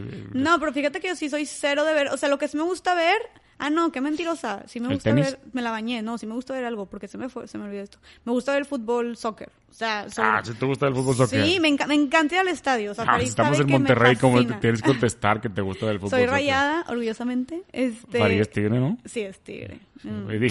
Y tigre. Lo- lo Igual sí. que Morris Tigre. Sí. Otro día vi una foto de Morris en el estadio y tenía una camisa de 1988. Sí, no sé qué, yo- que es la que tenía ahí en la casa. Sí. Yo soy más rayada de lo que Farid es tigre, aunque él diga que no. O sea, si eres rayada apasionada, o sea, de que, de que, de que te, te conoces a los jugadores y así, o no. Conozco la mitad de los jugadores, Pues es pero también porque me quedé con, o sea, yo sigo pensando en Ayoví, en Suazo y en así, o sea. Bueno, fue cuando, valor. es que fue la época en la que te hiciste más rayada, seguramente. Sí, por exactamente, exactamente. Pero El Bucetich y todo eso, eso, Sí, esa época, esa época- es que esa época, esa fue la época fuerte de Rayados y luego Tigres tuvo una época similar en el 2015-2019, por ahí, así que es, es- o sea, es, es impresionante como el copy-paste, ¿sabes? O sea, uno el otro y luego Rayados otra vez y luego como que no, y híjole, esto es- sí, son pero altos y bajos toda mi brutales. familia es súper, o sea, todos nos encanta y estamos viendo los partidos. ¿Y, ¿Y vas al estadio chido. o no? Me, me encanta el estadio. No, no, o sea, no voy de que tengo abono, pero Si me invitan, voy. si me invitan, voy, ese digo como tu siempre. podcast. Sí, ese digo siempre, la verdad. Yo es- siempre digo a Farid, de que invita, incluso el de Tigres, le digo, invítame, me encanta ver el fútbol en el No, estadio. no, O la sea, pasión del estadio de Tigres es, es algo que se tiene que ver. Si eres de fuera y estás escuchando esto, algún día ven a Monterrey y vea un juego de los dos. Vas al de los Rayados y ves un estadio brutal, todo nuevo, padrísimo. La verdad, tiene una vista del cerro, la silla padrísima. El estadio está muy padre. Vas al de los Tigres y el estadio no está padre, pero el ambiente del estadio está impresionante. O sea, yo no, nunca... Una vez me tocó estar en un palco que está arriba de, de los libres y locos, los que están cantando todo el, todo el juego, los de los, los Tigres. No podíamos hablar. O sea, no podíamos, no, no, no oías al de lado. O sea, los Sí. gritos es impresionante. o No, es que aparte está arriba de la porra, sí. Vibra, vibra. Y luego, y luego en el medio tiempo se caen todos. En el medio tiempo literalmente se caen todos porque están brincando. Y como estábamos ahí, me di cuenta, no sabía, de que banda, banda de, de, de, de orquesta, ¿haz de Sí, cuenta, sí, y sí. de que el güey afinando la trompeta y el güey afinando así, y yo, ¿qué onda? O sea, yo pensé que eran unos macuarros estos güeyes, y realmente son gente que, músicos muy buenos, ¿sabes? O sea, Sí. y tienen canciones compuestas por ellos y todo, es una cosa impresionante. Sí, la verdad es que la, la afición... Tiene sus pluses y este, contras, porque los andan agarrando trancazos y eso no está tan divertido, pero, sí. pero lo demás sí No, está- de repente se le llevan al extremo, como el año pasado, que navajearon ahí a alguien Sí, afuera. que y dejaron a alguien al borde de la muerte, Sí, no, de que nada en extremo es bueno. Pero sí, te digo, me, me encanta... ¿Pero jugaste fútbol o no? Sí, jugué fútbol ¿También? también. De hecho, es que fui muy deportista. Ahorita que lo dices, o sea, fui... Estuve en gimnasia, en gimnasia siempre. Fui, estuve tienes 24 años, todavía puedes seguir siendo en deportista. mis viejos tiempos. Sí, sí, no, cuando estaba No, joven. pero es que, o sea, yo dejé de hacer ejercicio así con, por completo a los como 14 años o 15, no, como a los 15, 16 años y no he vuelto a hacer nada de ejercicio hasta, de hecho, hace que empezó el año que dije New Year, New Me y me metía de que, pero son unas clases de ejercicio esas que son clases, coreografías de ejercicio con pesas y así, pero un deporte como tal, no, pero me encantaría volverme a meter tipo a gimnasia, obviamente no es bien para... complicado porque hay muchos deportes que o necesitas hacerlos con las instalaciones correctas, como gimnasia, como patinaje en hielo o algo, o necesitas en equipo, por ejemplo. A mí me encanta el voleibol y tienes que jugar con más gente, no puedes jugar solo voleibol, ¿sabes? Claro. Entonces, o el básquetbol, también me gusta el básquetbol y pues solo pues es muy aburrido. ¿verdad? Sí, Farid siempre se la vive frustrado porque siempre quiere jugar básquet y no tiene Está difícil en dónde, como que no hay en dónde, ¿sabes? Hay que invitarlo. Hay que invitarlo. Eh, ¿Qué mujer de la historia te, te hubiera gustado conocer? ¿Y por qué? ¿Una o varias? Me hubiera encantado conocer, O sea, me refiero a ya, tipo, ya, ya, ya que se fueron. mm, sí, a Olimpia de Gouges. ¿Quién es?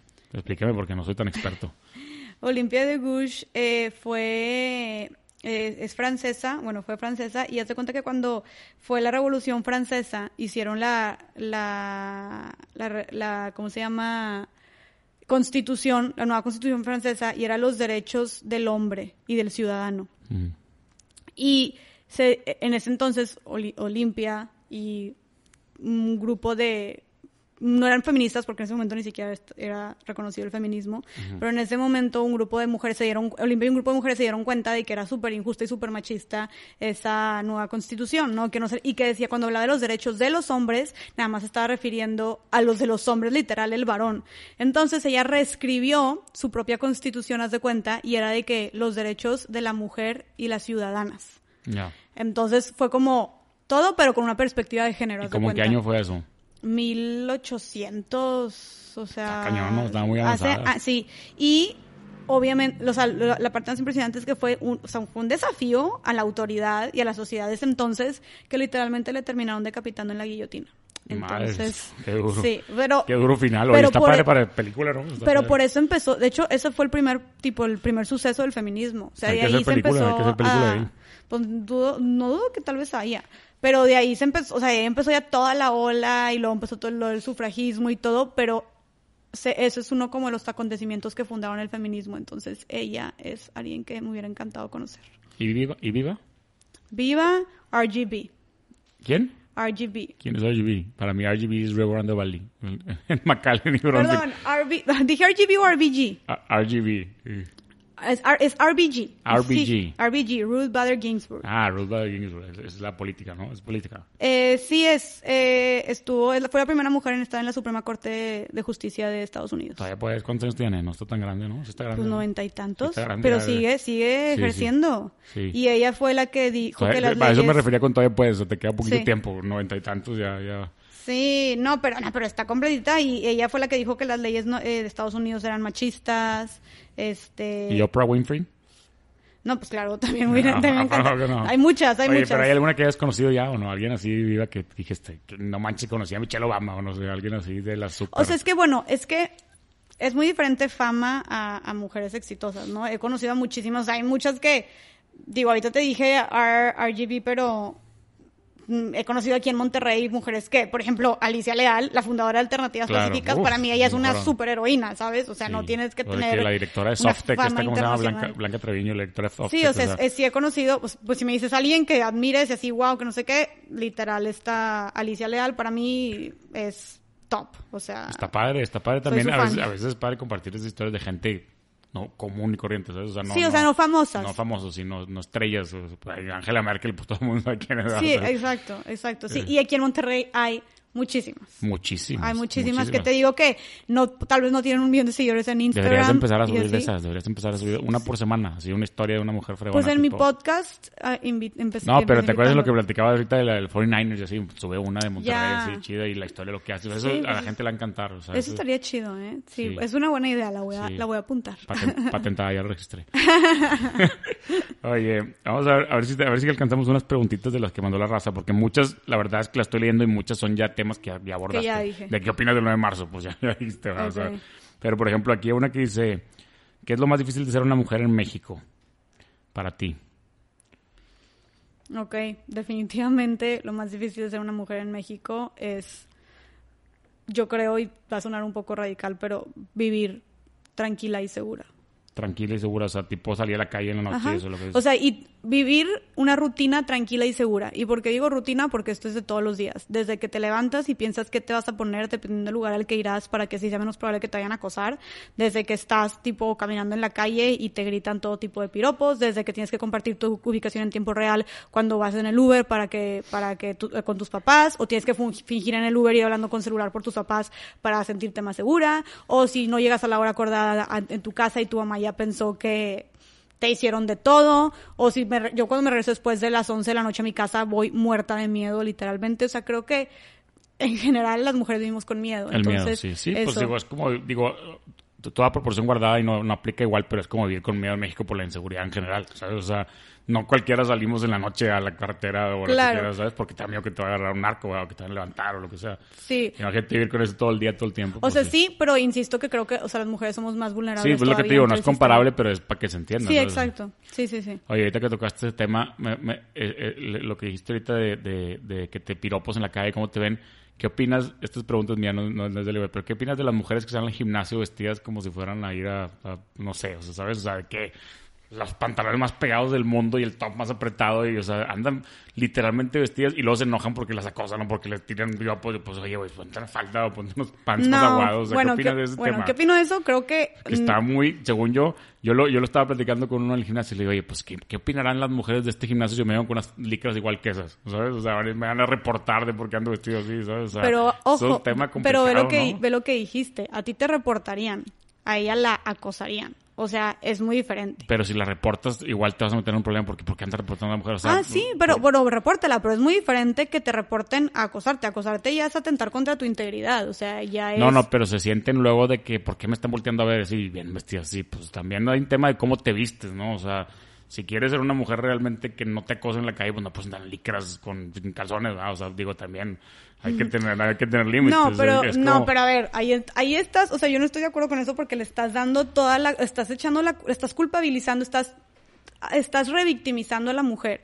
Y ahí es como, mira, yo, o sea, si tú me preguntas en mi, yo personalmente no lo haría por, por lo que, por cómo están las cosas y no me siento, no me sentiría cómoda. Sin embargo, o sea, en la teoría, no, un hombre, a ver, la mujer puede salir en una minifalda y en, y en unas licras y un hombre, un hombre no es un animal que seguía por su instinto y que no puede detenerse a acosarla y a chiflarla o a mirarla de manera tipo, tipo, o sea, intensa. O sea, no manches, son seres humanos con razonamiento que pueden... Pero ¿cuál es la razón detrás? Si lo haces porque te viste así porque vas muy cómoda, está bien, pero hay mucha gente que se viste así para que le chiflen y la voltean a ver y todo. Yo conozco muchas mujeres así, ¿sabes? O sea, pues creo que... es también un tema que Creo que de todo, pero creo que tampoco se puede generalizar. Y eso es otro de las... O sea, la mujer que se opera la chichi así, pues, pues, opera para los hombres, ¿verdad? O sea, no se No, no estoy de acuerdo. O sea, yo creo que hay de todo y creo que también eso es parte de... Eso es, eso es un tema muy complejo también en el, en el feminismo porque dices, ¿hasta qué punto o sea, porque sigue girando en torno al hombre, o sea, porque todo es,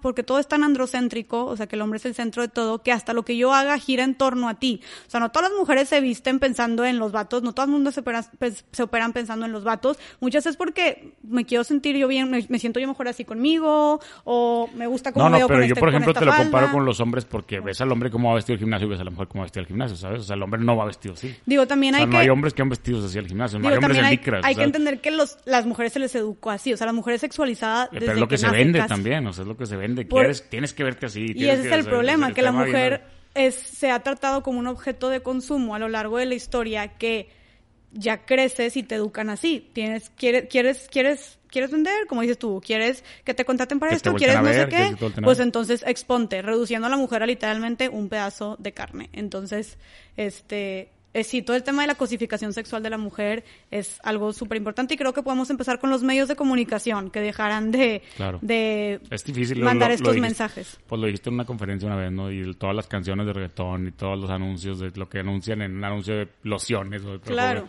Porque tampoco puedes, o sea, si estás La de viendo... Carl Jr., ¿no? Las, las hamburguesas. Sí, desde las ¿no? hamburguesas, un clima y una mujer semidesnuda. O sea, la neta, no puedes culpar, o sea, no puedes culpar a la mujer de pensar también de esa manera porque fue educada bajo este sistema patriarcal donde eres un objeto de consumo y la mercantilización del cuerpo de la mujer ha estado desde las épocas medievales y es como, si tú fuiste criada bajo este sistema, pues obviamente lo que yo voy a pensar es, no manches, tipo, de que ponte algo escotado y, y sácate las boobies si quieres que alguien te voltee a ver o si quieres que te contraten o algo Que así, te ¿no? contraten. O sea, típico. el- el- el- el- te, te acercas con el maestro, así que los- ya desde, desde ahí está mal, ¿no? sí, o sea, pero lo que voy es, fuiste educada bajo, bajo este sistema. Entonces, creo que siempre, y, y a final de cuentas, eso es por un lado. Por otro lado, hay muchas mujeres que también se visten así porque quieren vestirse así y no porque están No, pensando en Seguramente muchas se visten así por comodidad, pero hay unas muy extremas. O sea, te estoy hablando que hay gente que va en licras y se ven muy bien y hay unas muy extremas. Hay unas que se ven literalmente, no, no manches, no, ¿cómo sales así de tu casa, sabes? O sea, también lo, y los ofenden porque les chiflan en la calle. Pues ahí, pues, pues, ahí No, pero bueno, en eso, no, pero en eso sí te digo, no estoy de acuerdo. O sea, yo no creo que eso les dé derecho como que a nadie atenta, o sea, a decirles algo o atentar, porque no eres un animal que no te puedes controlar. O sea, no, de pero hecho, sí son. O sea, o sea, literal, no eres un animal que te puedes controlar, se controlan, pero hasta cierto punto. O sea, hay, hay si hay 10 hombres, 9 se van a controlar y uno no a controlar. O sea, si, es- si, si es un animal. o pues sea, es que tenemos que luchar para que se, hay, que Pero es educar una buena más- manera. Si quieres que hay ninguno de los 10 voltee, pues no te vistas así. cabrón. ¿Sí No, pero ahí estás, pero ahí estás, dep- entonces todo depende de la mujer. Entonces, No, pues el tú hombre la no, que sale vestida así. el no, hombre, el hombre no te vistió. O sea, no, no, no, pero entonces dices, si no quieres que el hombre no te voltee a ver, mejor no te no, vistas así. pero, o porque no, es bueno, como decirle a, un que dios, Vamos a ver que son mujeres y una mujer le chifla. O sea, para que no digas que los hombres. O sea, pues si le chifla a la mujer a otra mujer porque se viste así. ¿Sabes? No lo está haciendo al, al pero final. una mujer no le va a chiflar a otra mujer. ¿Por qué no? Creo que nunca, creo que hemos ¿Por qué visto no? menos 10 casos de eso. Bueno, pero sí puede pasar, es el punto. El punto es que, o sea, ahí es donde te dices, no, es que el hombre pues, está haciendo... lo- pues, No, la que se está vistiendo así es la mujer, no es el hombre también. Pero O sea, la si el mujer hombre se es un puede- animal y le pones a la mujer desnuda enfrente, pues, pues por más que se controle va a voltear, o sea, no... no, Ah, no, pero es muy diferente voltear y muy diferente acosar. Por eso, 10 van a voltear y 9, y nueve no van a hacer nada y uno sí va a hacer. O sea, eso es lo que te digo. O sea, pero eventualmente también hay que controlar ese aspecto de, de, qué, de qué lado, ¿no? Yo estoy de acuerdo en que mientras. Creo o que ya sea, se fue en súper deep del tema, ¿no? Pero Ya sé, se fue muy. Pero déjame, es déjame, déjame te pregunto otra cosa porque Bueno. digo, está bien, está bien. Yo no quiero entrar tanto al fondo de esto y me gustan más, estos temas me importan también. Por ejemplo, Jordi León dice, ¿es más difícil emprender como mujer? O sea, emprender un negocio. Pues mira, en mi, ¿Consideras exper- tú que es en mi experiencia personal, o sea, y estas no son estadísticas, yo sí. Fue, Sí. O sea, ha sido difícil. O sea, emprender un negocio de que voy a poner una tienda de lo que sea, tipo lo que tu tienda de camisas. Cuando yo puse mi tienda de camisas, sí, todos mis, todas las personas con las que trataba eran hombres, todas. Mis prove- o sea, no, no, mis clientes Sí, no, pero mis proveedores todos eran hombres y me, o sea, me trataban como, digo, siento que fue una mezcla de ser mujer y de estar Y más edad, chiquita. Sí, sí.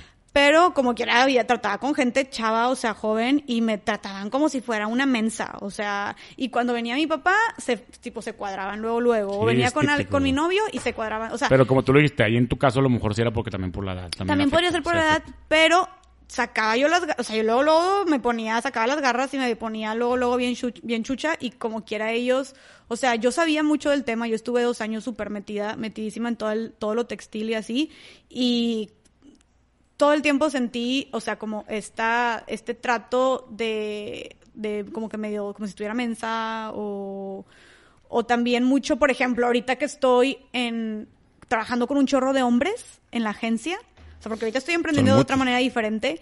Yo he estado en eventos donde vamos todos y estoy yo y los organizadores son hombres y no me voltean ni a ver o incluso a veces ni me saludan, eh, los toman nada más ellos en cuenta, les hablan nada más a ellos, estamos cenando y estoy yo, te digo, muchas veces he sido la única mujer y me siento te- o sea, me siento excluida, o sea, me siento ignorada. Y lo he llegado a comentar con amigos ahí de que date cuenta de esto y hasta ellos dicen, madres, sí es cierto, o sea, ni siquiera me voltean a ver en la conversación. Sí, es lo que te digo, que todavía falta un chorro de Sí, tiempo para que... es desarrollar, o sea, me estoy desarrollando en un mundo de hombres más- menos. Ya en la agencia ya entraron más mujeres y así, pero como quiera yo me refiero a cuando iba a eventos. O sea, nos recogían y te digo, casi que me saltaban a mí o cosas así. O al final, al final, la gente lo que, a los que les mostraba más atención o más así era a hombres. Entonces, a los hombres. Entonces, sí he notado, sí he notado como que estas barreras. Que digo, este es mi caso de mi experiencia personal de emprendimiento. Siento que alguien que emprende de una manera muy diferente, No, claro que ha de tener Es- también es- Estas preguntas todas están hechas obstáculos. tipo hacia ti, ¿sabes? Sí. O sea, y luego América García Meraz dice que si un hombre puede ser feminista, Claro. ¿sí? Claro que puede ser feminista. Mucha gente, o sea, o muchas feministas también dicen que no es feminista, se dice aliado, o sea, porque que dice que no es que no es feminista, así como y así como dicen que una mujer no puede ser machista, sino que más bien es alienada y un hombre no puede ser feminista, más bien es aliado, o sea, estos términos de, o sea, son son términos diferentes, pero yo digo, yo en mi opinión personal yo digo, claro que los hombres pueden ser feministas y qué padre que se hagan llamar feministas y no solamente que padre, los necesitamos en esta lucha feminista porque cuando estás hablando de un cambio cultural tan grande, necesitas que las dos mitades, o sea, las dos partes de la población participen y se involucren. Y al final el feminismo no solamente es para la mujer, o sea, también el, el feminismo beneficia al hombre. Ok. Esta pregunta de JB Plasencia también se complementa. Dice, como hombre, ¿cómo puedo ayudar el 9 de marzo? Ay, eso está bien padre. Pues mira, como, como hombre, ¿cómo puedes ayudarlo el 9 de marzo? Primero, hablando con otros hombres, eh, concientizando con otros, a, a- a otros hombres. Desde, a mí me encantó la otra vez que un amigo me compartió y me dijo, mira, si hay esperanza. Y me mandó un screenshot de su grupo de WhatsApp donde alguien puso un chiste súper machista y súper misógino y tipo un amigo suyo le contestó de que, güey, de que dejen de reírse, ah, porque todos, ja, ja, ja, ja, y de que dejen de reírse de eso. Por eso estamos fomentando el machismo en nuestra sociedad. Que un hombre le diga eso a un hombre es súper diferente que una mujer le diga eso a un hombre, porque obviamente te llega mucho más, ¿no? Entonces, hablar con otros hombres, informar a otros hombres, el papel del hombre es súper importante y también ayudar a las mujeres en sus en las responsabilidades que no vayan a poder hacer, como mostrarse solidarios, también es una buena forma de, por ejemplo, en el trabajo doméstico o, en alguna en otra tarea laboral, ayuda- apoyar a las mujeres de esa manera ese día es una súper buena forma y marchando el 8 de marzo también. Estaría increíble ver a muchos hombres ahí. O sea, yo espero que en esta marcha... eh, el, ¿En este, dónde es la marcha en Monterrey? Este domingo. ¿O a qué horas? ¿En Es dónde? en el centro de Monterrey. En el centro de Eh, Monterrey, Empieza generalmente enfrente del Palacio de las Gobierno. 10, 9, ok. Eh, La Asamblea Feminista de Nuevo León es como que la que está organizándolo, entonces va, va los datos específicos de hora y, y así lo va, lo va a estar publicando ahí en sus redes, la Asamblea Feminista de Nuevo León, así está. Este, pero me encantaría ver a muchos hombres ahí. Entonces, pero principalmente creo que este tema de, de cuestionar su rol como hombres y si tú podrías estar haciendo algo para perpetuar y para promover esta, este, el machismo, que lo puedes hacer tú, lo puedo hacer yo, o sea, hay muchas mujeres que también lo promueven y lo practican. Entonces, como cuestionar tu rol eh, y hablar con otros hombres. Muy bien. Carlita Payán, la última, que va, de la, va de la mano lo que dijiste, dice, ¿cómo lidiar con amigos hombres que se burlan de todo lo feminista? O sea, ¿cómo, cómo, qué le sugieres tú? Porque sí, sí es un tema, ¿no? Yo creo que todo esto, el tema de 9 de marzo, finalmente desencadenó muchos memes y los memes es justamente contra lo que están peleando, ¿sabes? O sea, Claro. todos los memes es burlarse y es pues, pues, poner ahí de- o sea, darle el spin de lo que no es, ¿sabes? O sea, Claro, y de una que so- 9 de marzo y todos con las chéves, ¿sabes? O Claro, y como dice Irán Zubarela, una sociedad se puede definir por las cosas de las que se ríe y las cosas de las que no. Entonces sí, es una lástima que se estén riendo de, de esas cosas, pero ¿cómo puedes lidiar para, digo, con... O con sea, ¿tú preferirías ignorarlos o contestarles, ¿sabes? por ejemplo? Es una de... Mira, yo los ignoro cuando son comentarios que, o sea, completamente machistas y desviados con odio, que literalmente te están, pinche feminazi, no me mames, no sé qué, vete, no sé qué, y, ¿eh? obviamente yo eso lo ignoro. Hay muchos hombres que sí lo opinan y que están abiertos al diálogo, y yo a esos hombres sí los sí les contesto y se me hace muy cool que como que, que pueda que pueda haber esta conversación. Entonces yo diría que antes que nada, antes que nada, este mm, informarte. O sea, todo la infor- o sea, como dice, información es poder o algo así era, saber es poder. Este, Digo, es que ya lo tocamos en el programa, pero estamos ya al final, pero te aseguro que mucha gente de la que escucha lo del 9 de marzo piensa totalmente otras cosas de lo que realmente es. O sea, Claro. O sea, literal, ya lo dijiste lo importante es lo de la violencia. y Mucha gente piensa que lo del 9 de marzo es para X o Y, lo del aborto, lo feminista. O sea, Sí, Y ahí no. es donde se desvía todo el tema. O sea, creo que con estas personas, este, que, que, se, que como dice esta, pregunta esta chava, que contratar con amigos que se burlan o que toman, o toman esto de juego, o sea, creo que es tú tener los pantalones, porque eh, ah, yo he estado en esta situación y es como que todos están riendo y tú, eh, de hablar y decir de que, oye, ¿sabes qué? Esto no es chistoso. Les digo que es una frase muy padre es esa, la de una sociedad se puede reír por las cosas que se ríe, las cosas de las que no. Este, y la mayor, ma- la, la mayor forma de invisibilizar la violencia o de normalizar la violencia es riéndote de eso. Entonces, dile, a, di- riéndote de la violencia, así que dile a tu amigo eso. Pero creo que todo es hacerlo de una manera muy conciliadora. O sea, creo que no solamente es lo que dices, sino cómo lo dices. Es entender que esto va, va a tomar tiempo, es entender que esto es, es un cambio de mentalidad a la que fuimos creados y, criados y educados. Entonces, es difícil. Pero em, decirlo de una manera muy conciliadora, muy pacífica y tratar de hablar con información siempre, con datos, eh, para que ahora sí tengas argumentos fuertes que no puedan ser debatibles. Eh, y, y ya, y hablar como siempre desde el, desde el tema de invitar a, invitar a la gente, a los hombres a ser empáticos, a ser, solidia- a, a ser solidarios y hacerles saber, eso es algo súper importante, hacerles saber la importancia que, que, que tiene su rol como hombres, ¿no? El poder que ellos tienen de hablarle a otro hombre que probablemente, o sea, que no es ni de chiste la misma influencia que ellos tienen la que tenemos nosotras, o sea, ellos tienen muchísima más. Entonces, como que darles esta responsabilidad de y esta invitación a formar parte de una manera muy conciliadora hacia ellos y muy como propositiva, eh, creo que es la mejor manera de involucrar a los hombres en la lucha feminista. Muy bien, pues ahí lo vieron, a Jessica, para que vean que muy apasionada. Muchas gracias por haber venido, la verdad estuvo muy bueno. Esperemos que lo escuchen todos antes del 9 de marzo y síganla en sus redes. Ahí Síganme en saben, mis redes. muy buen contenido a favor de las mujeres. Muchas gracias, gracias a ti por invitarme. Está muy chido que, que, que, haya estos espacios, o sea, eso es, eso es lo, eso es lo cool, ¿no? Que más gente se esté empezando a animar, animar, Claro, a- que se, se esté animando a hablar del tema y que más gente se esté también dando el tiempo de, de escuchar sobre el tema. Buenísimo, gracias Jessica. Gracias a ti. Pa-